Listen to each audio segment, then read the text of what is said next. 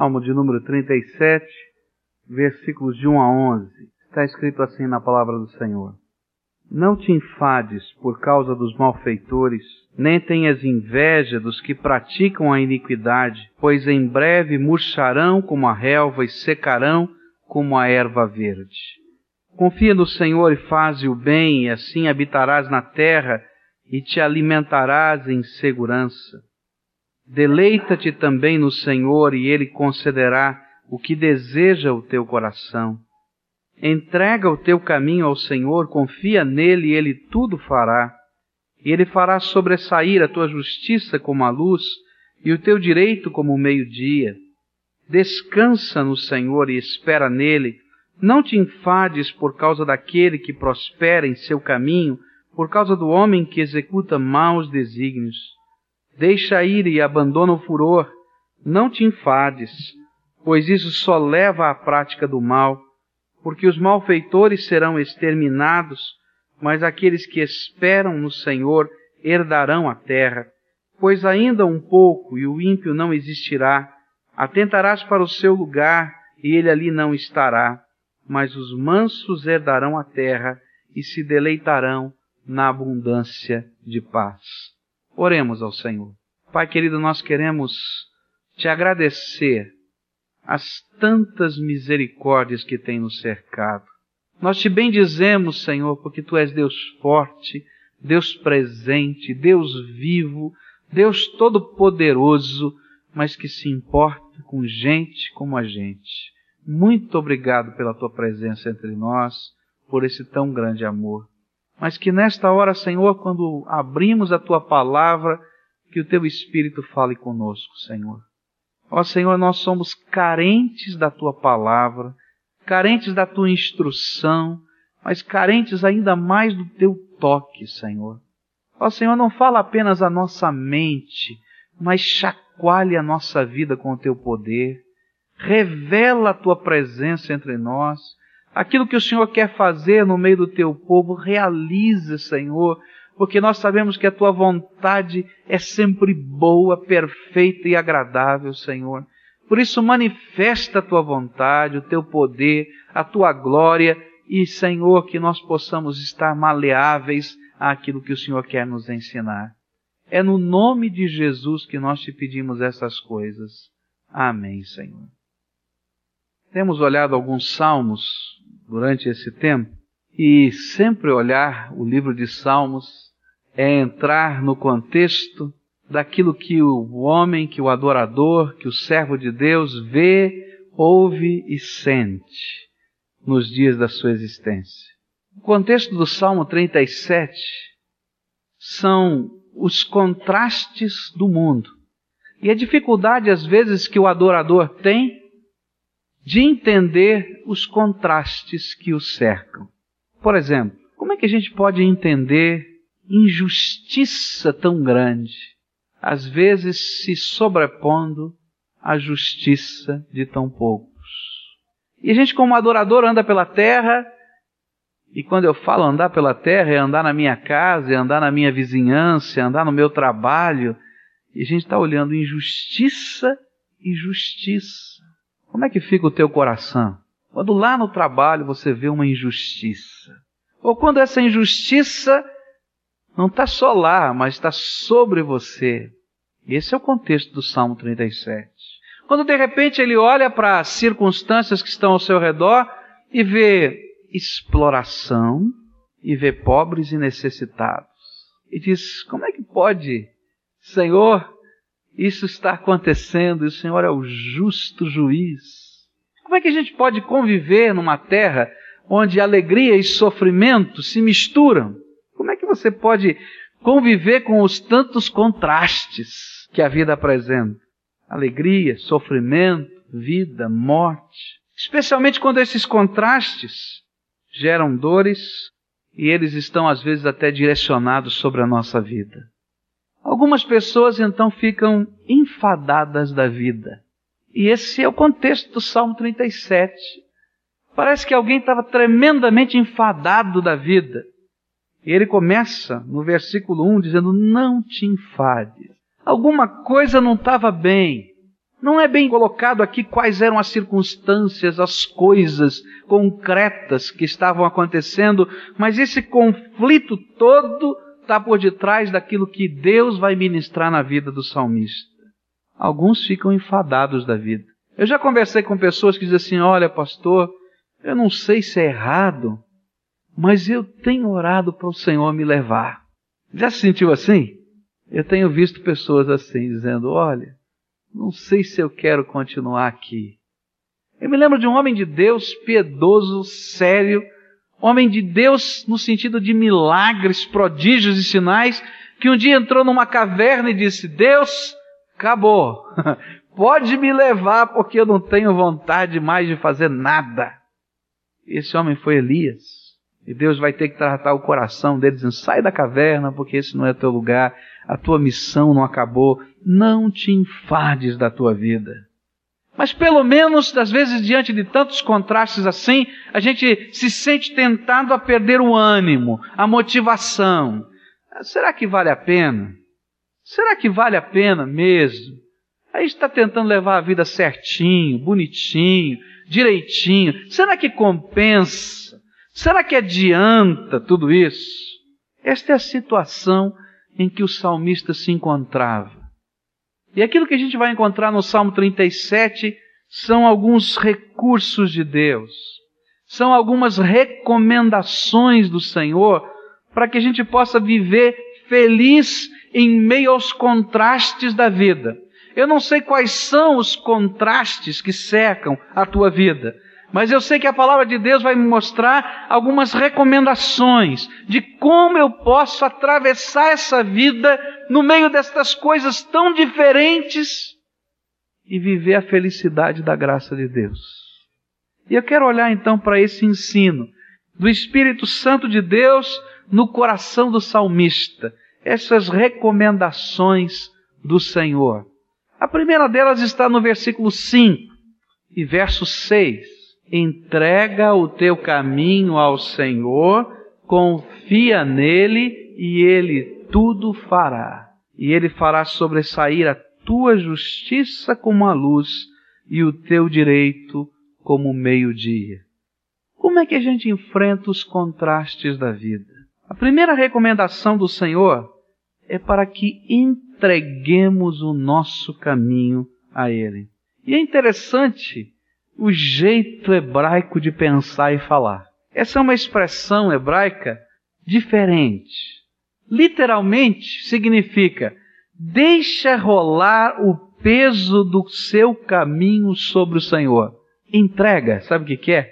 É deixa rolar o peso do seu caminho sobre o Senhor. É como se a minha vida, a tua vida estivesse tão pesada, mas tão pesada, que nós não conseguimos mais conduzir, que nós não conseguimos nem carregar. Eu não sei se você já viu esse pessoal trabalhando, né? Com aqueles tambores de aço de 200 litros. E normalmente carregam óleo, carregam é, gordura vegetal. São uns tambores grandes assim, 200 litros. Aquilo não dá para carregar. Aquilo é complicado demais. Se for carregar, vai precisar de uns três ou quatro homens, porque pesa, pesa muito. Mas já viu como é que eles transportam aquilo? Eles vão rolando, né? Eles vão rolando aquilo lá, aquilo vai virando, virando, e eles levam até onde precisa. E essa é a figura que está aqui. Diz assim: olha, tua vida está pesada, está complicado, não dá para carregar. Vai rolando, vai rolando essa vida, mas rola para cima dos braços do Senhor. Acho que se ele dissesse só isso, vai rolando, todo mundo daria um sorrisinho e dizer assim: ah, eu estou fazendo isso, eu só estou empurrando, eu vou tentando levar, mas a gente não sabe aonde vai chegar, ele não sabe se vai conseguir chegar. E ele disse: Isso mesmo, vai rolando, mas agora rola sobre os braços do teu Senhor. Descansa esse peso todo, coloque inteirinho sobre o Senhor, porque Ele pode conduzi-la e Ele pode carregá-la. Até uma coisa: quando eu rolo o meu caminho, ou quando eu coloco a minha vida toda sobre os braços do Senhor, não sou eu mais que estou fazendo a força. Não sou eu mais que estou no controle. mas ele passa a controlar, conduzir, direcionar, tomar as decisões. A bênção de colocar a vida sobre os braços do Senhor está no resultado que ele promete. O que, que ele prometeu? E ele tudo fará. Esse tudo não é sempre aquele tudo que eu imaginei. Seria desse jeito que eu coloquei na ponta do lápis. Mas esse tudo é aquele que tem o poder de segurar todo esse peso e não somente rolar, mas erguer, levantar, colocar no lugar seguro, precioso. Esse é que vai tomar o controle. Eu não consigo levantar esse peso. Quando eu estou rolando a minha vida, eu posso ir para a direita, para a esquerda, mas eu não posso sair do lugar onde eu estou. Eu não posso ser erguido. E essa é a promessa do Senhor. Veja o versículo 6. Se você rolou o peso da tua vida sobre o Senhor e está lá embaixo, você estava só rolando, Ele diz, Ele fará sobressair. Ele vai levantar a justiça. E essa é a figura que o salmista está dizendo. Rolando, você não pode levantar mas ele está pegando agora na mão e está erguendo, porque ele é suficientemente poderoso para levantar, para colocar, para pôr, para fazer, para dividir, para mexer aonde precisa ser mexido.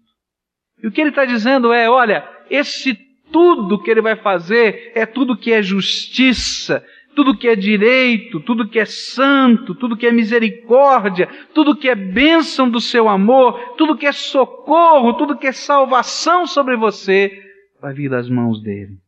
Chega de carregar sozinho os pesos do seu caminho. Lança, rola, deposita, descansa, entrega nos braços do Senhor. Deixa lá, deixa ele fazer o que ele quiser fazer do jeito que Ele quiser fazer. E você vai ver Deus erguendo a tua vida. Eu não sei quais são os contrastes que você está vivendo. Eu não sei quais são as soluções que você está idealizando. Eu não sei quais são os planos que você arquitetou. Que eu queria dizer para você deixa um pouquinho esse caderninho com todas essas notas de lado e faz a coisa mais gostosa que pode existir pula no colo do Senhor Jesus e diz: Me carrega. Por favor, me carrega. E deixa ele te conduzir. Pode fechar o olho. Volta a ser criança. Que gostoso é ser levado. Porque tudo quanto é necessário, santo, justo, seja para levantar, seja para baixar, seja para puxar, Ele vai fazer e vai ser bênção do seu amor para com você. O salmista está dizendo: não entendo isso. Você não precisa entender. Se joga nos braços dele e assista o que ele vai fazer. Segunda coisa que ele vai ensinar vem no versículo 3. E ele diz: Confia no Senhor e faze o bem, e assim habitarás na terra e te alimentarás em segurança. Segunda recomendação é confia no Senhor. Característica de Deus é fidelidade, é confiabilidade. E se nós queremos ser felizes em meio aos contrastes da vida, precisamos confiar nos braços daquele sobre quem depositamos as nossas vidas. Esta palavrinha, confiar, na língua hebraica, enfatiza o sentimento de estar salvo, de estar seguro nos braços de Deus. No livro de Salmos ela aparece 50 vezes. Ela aparece 181 vezes no Velho Testamento. Nas vezes em que ela aparece, nós encontramos o contraste da loucura que é confiar em qualquer outra coisa ou pessoa e a sabedoria que é confiar nos braços do Senhor. Às vezes eu não rolo a minha vida inteira sobre os braços do Senhor porque eu não sou capaz de confiar na habilidade dele. Pode parecer esquisito o que eu estou falando, mas é a pura verdade. Eu tenho medo que Deus não haja no tempo certo. Eu tenho medo que de alguma maneira Deus fale. E então eu corro na frente e vou tentando arrumar os esquemas para que, se ele falhar, o plano B, que é você, já está todo armado. Toda vez que no livro de Salmos essa palavra aparece, ela está contrastando justamente isso. Em quem você confia? Quando a gente vai estudar a história, por exemplo, de Ezequias, ele está num momento da sua vida de avivamento, de busca de Deus, de poder, de ressurgimento da nação como nação do Senhor. E aí então vem um grande problema na vida dele, mais uma grande batalha. Os exércitos da Síria vão chegando, vão invadindo, vão destruindo tudo. E ele está vivendo o grande contraste da sua vida. Senhor, estou te servindo com interesse de coração, com plenitude da minha alma. E olha aí, o inimigo está chegando, está desbancando tudo, está caindo tudo. E no meio desse contraste, ele faz um discurso inflamado, o do Senhor está no nosso lado e tal, e não sei o quê. Mas na prática ele manda cavar cisternas e fazer a água entrar para dentro da cidade, aumentar o tamanho do muro e construir todas as coisas e tal, e faz uma aliança com o Egito e tal. Você diria, não, ele foi previdente, mas Isaías, o profeta, dizia: Você não confiou no Senhor, confiou no Egito que vinha aqui para te libertar, só que não veio. Ele era uma cana quebrada que só feriu a sua mão. Contraste no livro de Salmos da nosso coração é quando você coloca toda a tua vida no altar de Deus, você precisa confiar no jeito de Deus dirigir a tua vida. Você já entregou o carro para alguém dirigir? E que você fica toda hora com a mão no freio de mão para ver se você vai puxar, se você tem que meter a mão do lado para fazer aquela guinada de emergência e você está todo em prontidão e Deus está dizendo: meu filho, entregou ou não entregou? Vamos lá. E sabe o que é pior? A base do pecado é a desconfiança na natureza de Deus. A base do pecado é o orgulho do homem de achar que pode fazer melhor do que Deus. Você quer viver bem diante dos contrastes da vida? Coloca a tua vida inteira no altar de Deus, mas confia nesse Deus a quem você se entrega. Deixa de confiar na tua força e no teu poder. Sabe por quê? Porque o tempo vai lhe mostrar a grandeza das tuas fraquezas. Acha que é forte? Aguenta um pouquinho mais, meu filho. A vida vai te mostrar as tuas fraquezas. Você está confiando nos teus amigos e na tua influência. Espera mais um pouquinho, porque a vida vai te mostrar que você vai se decepcionar com eles. Está confiando no teu dinheiro? Espera um pouquinho. Você vai aprender que ele não supre os vazios do teu coração. E tem horas que você tem e não pode fazer nada. Você está confiando no amor. Espera um pouquinho. Você vai descobrir que até o amor é enganoso. Confie só em Deus. Lança a tua vida inteira sobre Ele Confia nos braços poderosos do Senhor. Confia na força que Ele tem para afetar os rumos. Sabe por que, que a gente ora tão pouco? Porque a gente não acredita que Deus possa intervir poderosamente. Se você acreditasse, você dobraria o teu joelho para dizer: Senhor, essa causa é tua. E eu estou aqui olhando para ver a grandeza da tua glória acontecer. Está aqui, Senhor. A promessa que esse texto nos faz é que quando eu entrego e quando eu confio, Ele não apenas está fazendo tudo o que é necessário, mas eu estou em segurança. Veja só o versículo 3: e te alimentarás em segurança. A ênfase aqui é segurança. Quer ter segurança no meio dos contrastes da vida? Que você precisa se entregar todinho no altar de Deus e descansar e confiar naquilo que Ele vai fazer por você. Crer que esses braços são fortes e poderosos para mexer nas circunstâncias da sua vida. Terceiro conselho, recomendação, que esse texto me dá para viver no meio dos contrastes da vida. Versículos 7 a 11 diz assim a Bíblia: Descansa no Senhor e espera nele. Não te enfades por causa daquele que prospera em seu caminho, por causa do homem que executa maus desígnios.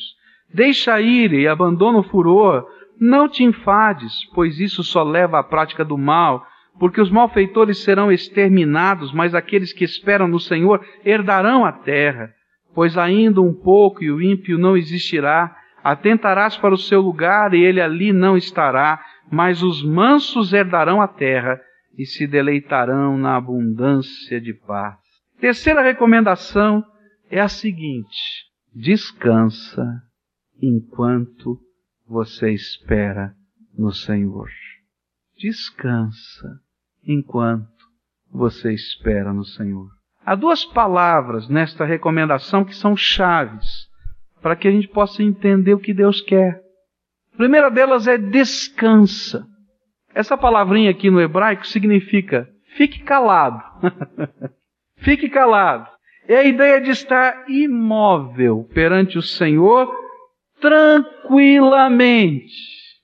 Segunda palavrinha é espera, que aparece no verso 9, que significa suportar pacientemente, com uma confiança, com uma esperança de que Deus agirá decisivamente em favor de você. Se você já rolou o peso do seu caminho nos braços do Senhor, e se você confia que esses braços são poderosos o suficiente para conduzir a sua vida, então o que Deus está falando é: chega de ansiedade, meu irmão. Chega de ansiedade, meu filho. Chega. O ficar calado é um contraste com aquela pessoa inquieta, tão ansiosa que não consegue parar de falar. Já viu alguém bem ansioso? Fala, fala, fala, fala, não sabe o que está falando, tá, e vem, mistura, corre, vai e tal. Aquela pessoa que não consegue ficar quieta, que começa a se levantar, se anda para um lado, anda para o outro, se mexe. Quando tem que ficar quietinha no canto, começa a cutucar as unhas. E tanto que cutuca as unhas que sai sangue. E Deus está dizendo: olha, descansa naquilo que Deus fará por você. Não é mais você quem vai fazer. Não é mais você quem vai fazer. Por isso você pode esperar descansando. Guarda o plano B, o C, o D. Pastor, você é maluco? Não, esse é o jeito de Deus trabalhar conosco. Eu creio num Deus todo-poderoso. Você acredita nesse Deus? Eu creio num Deus que é Senhor sobre a terra e sobre o céu. Eu creio num Deus que tem poder para mudar o coração das pessoas. Eu tenho fé num Deus que pode mudar as circunstâncias de um país. Anos atrás, quando vários crentes começaram a viajar para a Alemanha, e isso foi um movimento de oração para que o muro de Berlim caísse, mais de dez anos antes de se ouvir falar do muro de Berlim cair. Todo mundo achava que aquele povo era maluco. Orava-se no mundo inteiro e várias caravanas de oração foram feitas para andarem ao redor daquele muro e orarem. E de repente, sem a gente entender muito bem o que e o porquê, caiu. Eu creio num Deus para quem não existem portas fechadas. Eu creio num Deus que pode usar sim a minha vida e usa a minha vida mas ele tem jeitos criativos extraordinários que eu nunca imaginei e que ele também usa. E o que Deus está dizendo, meu filho? Coloca a tua vida inteira na minha mão. Confia que eu sou poderoso. Se você confia, enquanto você está esperando ver aquilo que eu vou fazer, porque você espera por fé, pode descansar. Se a tua alma estava abatida, angustiada, entristecida, quebrada, desesperada, pode ter paz, porque não são as circunstâncias que são a tua paz. Eu sou a tua paz. Sou eu. E é interessante que quando ele cita isso, ele vai dizer que quando eu não descanso e espero no Senhor, eu vou me enfadar por causa da injustiça eu vou me enfadar por causa das pressões, eu vou me encher de ira e furor dentro do meu coração. E ele vai dizer: não deixa isso acontecer, porque quando a ira e o furor invadir o teu coração, você vai praticar o que está errado. Versículo 8 está aí. Sou eu que vou julgar a terra, deixa comigo. E ele termina com essa promessa no versículo 9: Mas aqueles que esperam no Senhor herdarão a terra. Parece o contrário. Ele diz: tenha calma, confia, descansa. Nesse sentido, o descanso e o esperar no Senhor são o resultado natural da verdadeira fé. Quer ver se você está cheio de fé? Então olha para o estado da tua alma. Se ela estiver em convulsão, é porque você ainda não conseguiu descansar nos potentes braços de Deus.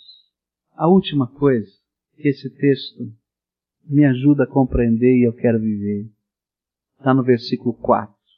Deleita-te também no Senhor, e Ele te concederá o que deseja o teu coração. Numa outra versão diz: agrada-te do Senhor, e Ele te concederá o que deseja o teu coração. Para mim, essa é a mais gostosa de todas. A palavra deleitar-te ou agradar-te quer dizer desfruta da maciez. A palavra deleitar-te ou agradar-te quer dizer sentir o macio. É esquisito, né? Mas é assim que ele falava. Você imagina um travesseiro bem macio, bem fofinho, tá? Ou imagina um colchão gostoso. Alguma coisa que envolve você, que tá, tá gostoso naquele lugar. É isso que ele está dizendo. Olha, aprende a sentir como é bom estar nos braços do Senhor. Que o salmista está dizendo é aproveita a coisa boa que é estar nos braços do Senhor. Desfruta a benção, não da coisa que eu estou esperando, mas da presença que eu estou sentindo. Ele está falando da pessoa do Senhor a nosso favor. Está falando da presença dele a envolver as nossas vidas. E quando nós colocamos a nossa vida nos braços dele e passamos a confiar na força dos seus braços, e quando o nosso coração se acalma da ansiedade, então nós conseguimos perceber a presença, o amor, a força, a misericórdia do nosso Salvador. O salmista diz: aprenda a desfrutar da sua presença, aprenda a celebrar a amizade do Senhor para contigo. E Ele vai estar tão contente e tão alegre e faz parte do prazer dessa comunhão que Ele vai suprir os desejos do teu coração. Eu fico impressionado como Deus é bom, como Deus é cheio de misericórdia, como às vezes Ele faz coisas tão preciosas na vida da gente pelas quais a gente não orou, a gente só pensou. Eu me lembro uma vez que eu estava dirigindo um carro, meu carro era um Fiat 147 verde abacate, lindo! Aí eu parei no farol, olhei para minha esquerda, tinha uma loja de carros, e bem na entrada da loja de carros tinha, olha só, um Corcel 2, verde metálico. E eu pensei assim, ah, como eu gostaria de ter um carro desse ao invés desse Fiat aqui. Aí então, abriu-se o farol e eu saí. No que eu saí e tal, passaram-se algumas semanas, meu sogro chegou de Campinas, me levou lá ao estacionamento onde ele guardava o carro. Dá uma olhada nesse carro. Era um Corcel 2, verde metálico, lindo. Eu fui lá e mexi, e olhei. E... Ah, que coisa linda, sogrão. Essa aqui é bonita. Você gostou? Eu gostei. É teu. Meu? Vende o teu Fiat, mas eu não tenho dinheiro para dar a diferença. É teu. Naquela hora eu lembrei do farol, do carro e do Senhor que ouviu meu pensamento. Quando a nossa vida toda está nos braços do Senhor e a gente confia nele, não só para as coisas, mas a gente confia. E a gente descansa a nossa vida para a estar bem em qualquer circunstância da minha vida, disse Paulo. Posso todas as coisas naquele que me fortalece. Qualquer circunstância. Ele vai dizer: aprendi a ter dinheiro, passar fome, não tem problema. Ele fala literalmente isso. Por quê? Eu aprendi a me colocar inteirinho nos braços do Senhor, a confiar nele, saber que a circunstância está na mão dele e a desfrutar a coisa boa que é estar nos braços do meu Senhor. Isso é o melhor. Sabe o que acontece? O Senhor começa a prestar atenção nos desejos do coração da gente. Você quer estar bem, ser feliz, no meio dos contrastes da vida? Pula no braço do Senhor. Confia nesse braço descansa e espera. E enquanto você está fazendo isso, desfruta. Desfruta. Adora. Eu não sei o que é que Deus tem ministrado no teu coração. Eu sei que aquilo que eu falei não é novidade para você.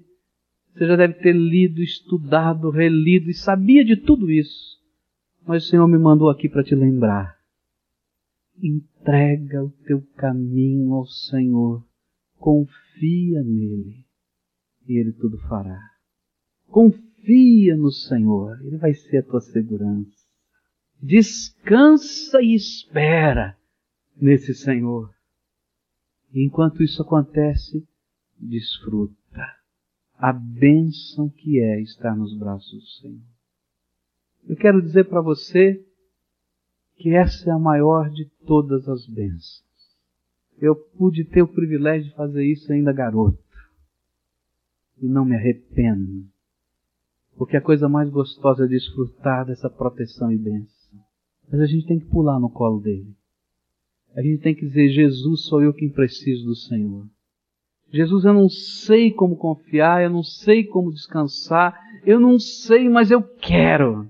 E então a gente dá o primeiro passo a gente vai rolando, porque nem para carregar dá. E a gente se coloca nos braços do Senhor e diz: Me ensina. E eu queria orar com essas pessoas que estão vivendo isso hoje. Talvez o Espírito Santo esteja dizendo: Olha, chegou o tempo de você colocar a tua vida no meu altar e deixar eu ser o teu Deus. Eu não quero ser o teu Deus no céu, nem o teu Deus na parede. Eu quero ser o teu Deus que controla, sustenta a tua vida e que reina no teu coração. Eu quero ser o teu Salvador. Eu quero ser o teu Senhor. Vamos orar ao Senhor aqui. Eu queria te ajudar a fazer essa primeira oração. Essa primeira oração é tua. Antes que eu ore por você, você precisa orar. E você tem que dizer: Senhor, eu quero me jogar nos teus braços. Quero que tu sejas aquele que me segura. Eu sei que o Senhor vai me levar do jeito que o Senhor quiser, para onde o Senhor quiser, mas eu quero estar nas tuas mãos. Me ensina a confiar no Senhor. Coloca o teu Espírito Santo aqui dentro de mim para me ensinar, descansar nos teus braços. Eu quero sentir, eu quero desfrutar o Senhor na minha vida. Eu sei que eu não mereço. Eu sei que estou cheio de pecados. Mas até esses pecados eu quero colocar na tua mão. Me lava, me purifica, me faz teu e para tua glória. Amém. Querido Senhor, está aqui o teu povo. Eles ouviram a tua palavra e creram na mensagem que foi ensinada. E eles estão dizendo: Jesus, eu quero me jogar nos teus braços. Como eu preciso da tua misericórdia.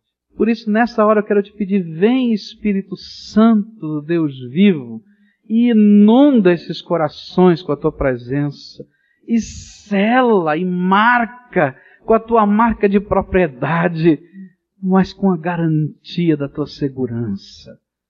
Senhor Jesus, abraça bem forte junto ao teu peito cada uma dessas pessoas.